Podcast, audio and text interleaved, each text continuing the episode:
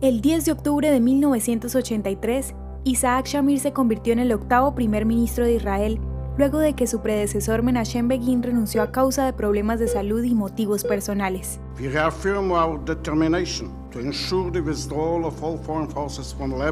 Durante el gobierno de Begin, Shamir sirvió como líder del partido conservador Likud y se enfocó en mejorar las relaciones de Israel con los Estados Unidos y estabilizar la economía incipiente de Israel. En 1984, el partido alineamiento de centro-izquierda fue capaz de asegurar el mayor número de votos, pero su líder, Shimon Pérez, fue incapaz de formar un gobierno de coalición.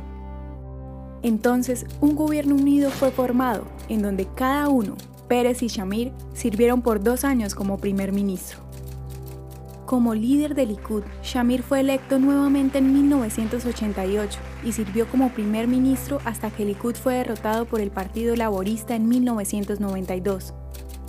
Significativamente, Isaac Shamir participó en la Conferencia de Paz de Madrid de 1991, copresidido por el presidente Bush y el presidente soviético Mikhail Gorbachev.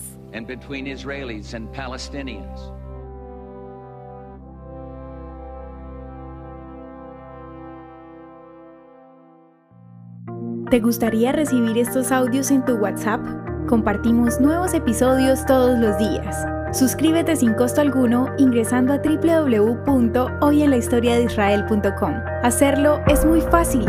También puedes encontrarnos como arroba hoy en la historia de Israel en Instagram, Facebook, Spotify y otras plataformas digitales. Comparte este audio para que otros conozcan más acerca de Israel.